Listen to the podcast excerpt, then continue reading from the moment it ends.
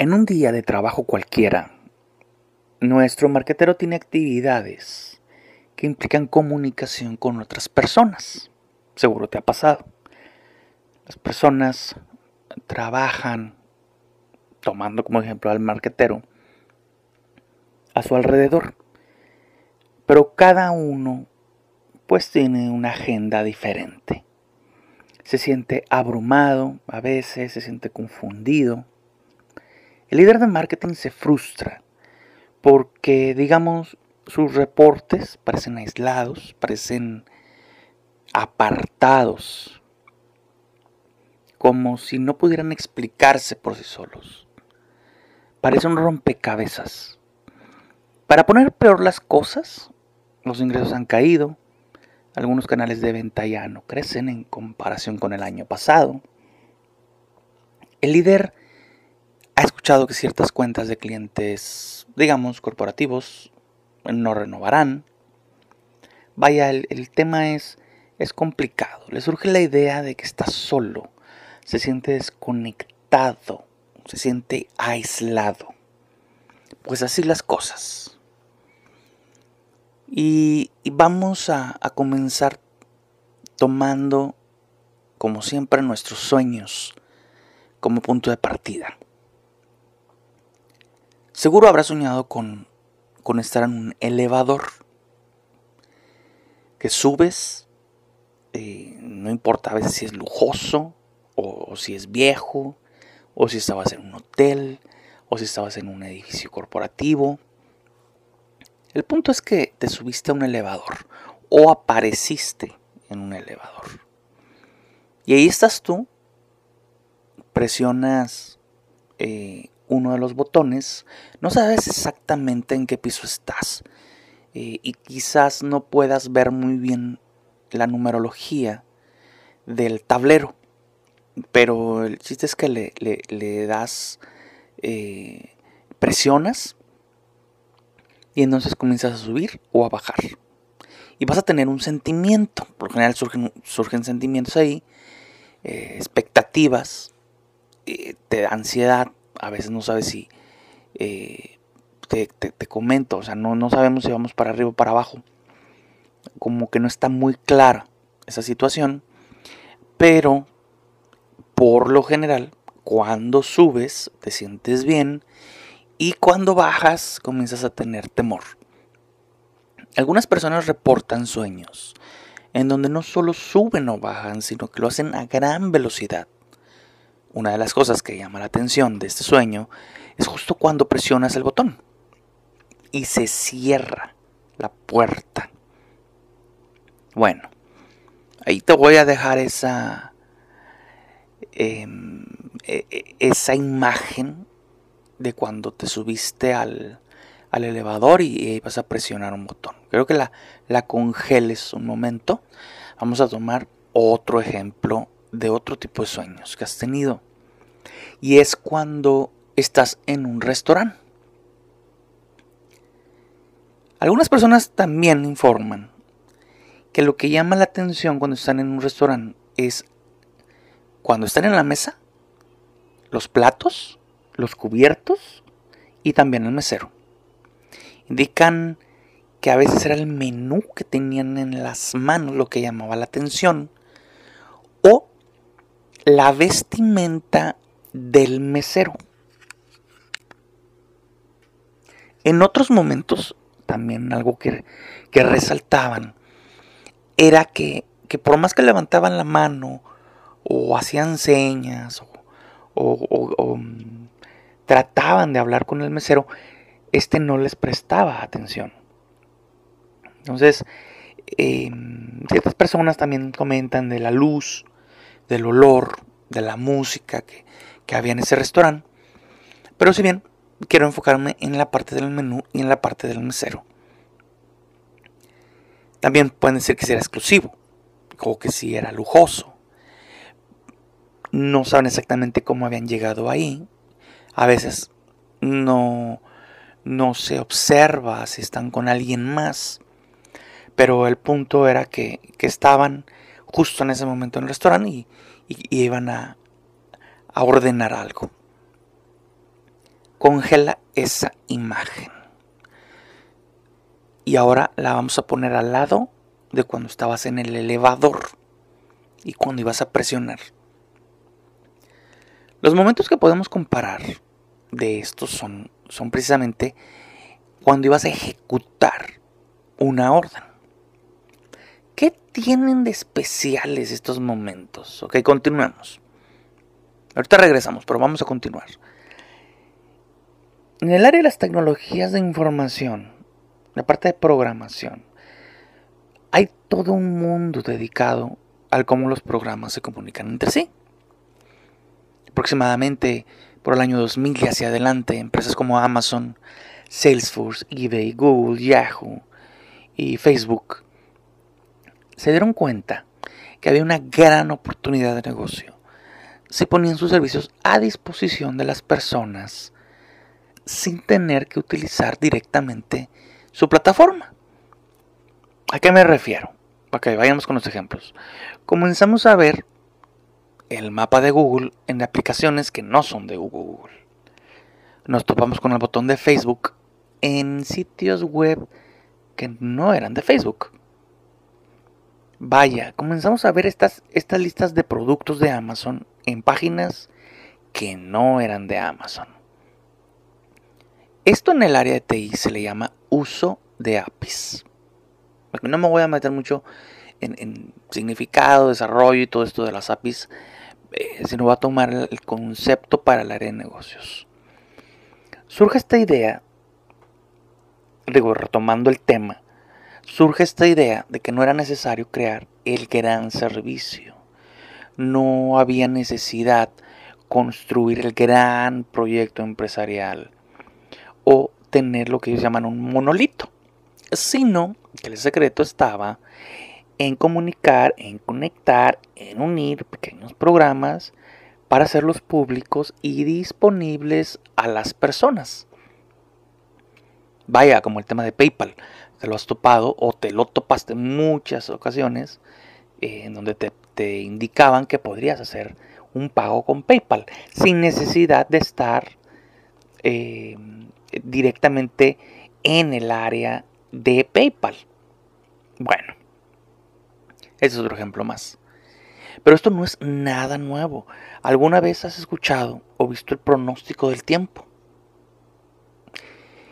¿Crees que cada noticiero que reporta el clima tiene la tecnología para crear estos pronósticos?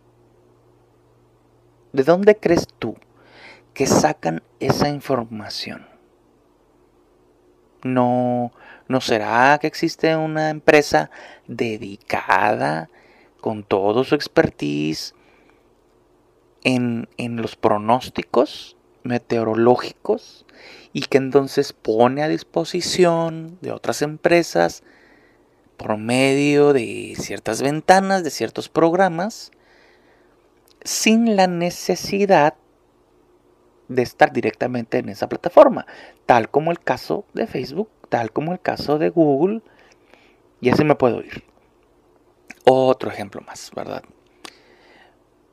Pero quiero retomar un, caso, 2013, que, nos vino a, recordar este tema. Película Elysium, protagonizada por Matt Damon, Judy Foster. En esta, en esta historia, sí, para los que la hayan los que la hayan visto y si no, pues aquí va el spoiler. Va, eh, eh, hay una situación en donde los humanos están divididos. Eh, hay dos niveles, la parte de los, de los humanos que viven en la Tierra ya es un periodo algo post-apocalíptico o casi, porque hay, una gran pobreza. la gente sin dinero vive en la Tierra y los ricos viven en una plataforma que está en el cielo, en la parte superior, semejando al cielo, ¿no? Semejando al, al paraíso. Los ricos viven más, los pobres viven menos. Así de sencillo. Pero lo que resalta la historia, hay varios momentos en donde aparece una cámara, un artefacto de hibernación, o similar a la hibernación, en donde las personas podían entrar, recostarse, y esta cámara realizaba un diagnóstico eh, muy avanzado de, la salud de la persona y ejecutaba un tratamiento. A mí me pareció muy adelantada su tiempo esta historia y, esto de la cámara eh, de, tratamiento eh, es genial en el tema de las APIs de lo que estamos hablando porque no era la cámara lo que importaba, o sea, no, no importaba este artefacto en donde uno se recostaba, sino el software, precisamente, de un tercero, llámese laboratorio u hospital, que se ejecutaba cuando tú te acostabas. Y entonces ejecutaba el diagnóstico y determinaba un tratamiento que, que deberías tú adoptar eh, lo más pronto posible, ¿no? Segundos de, de diferencia. Pero no era la cámara, era el software que estaba conectado. Entonces es el mismo ejemplo de Facebook, es el mismo ejemplo de Google, o como en el caso de la parte meteorológica. Y hacia allá va la salud del futuro. Entonces estamos en el tema de inteligencia de negocios, en donde todo está conectado, y es una gran crítica a cómo hacemos dinero y cómo generan ingresos las empresas. Es la batalla entre dos mundos diferentes, entre dos eh, visiones, en la cual en la primera, en el mundo de antes, mis negocios, mi trabajo, mis interacciones dependían solo de la fuente, o sea, de mí, de que la gente, o de ti, de que la gente tuviera un contacto directo Em, y que fuera expuesta directamente con la fuente, llámese ir a comprar a una tienda directamente los productos, o bien en el nuevo mundo, en la visión de Lithium, en la visión actual de Facebook, de, de Google, de Amazon, en donde esto no es necesario Vaya, y pongo los bancos, porque los bancos también utilizan mucho las APIs.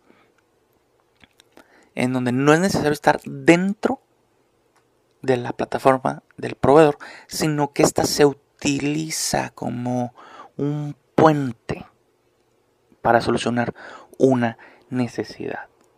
Entonces vamos a, pasar o estamos ya en un mundo en donde lo que importa no es, la, es el proveedor del servicio, para venderlo, sino en la palabra consumo. Las empresas están preocupadas porque sus servicios se consuman, no que se vendan. Ahí está el tema. De tal manera que nos hace una, una introspección de qué es lo que estamos haciendo.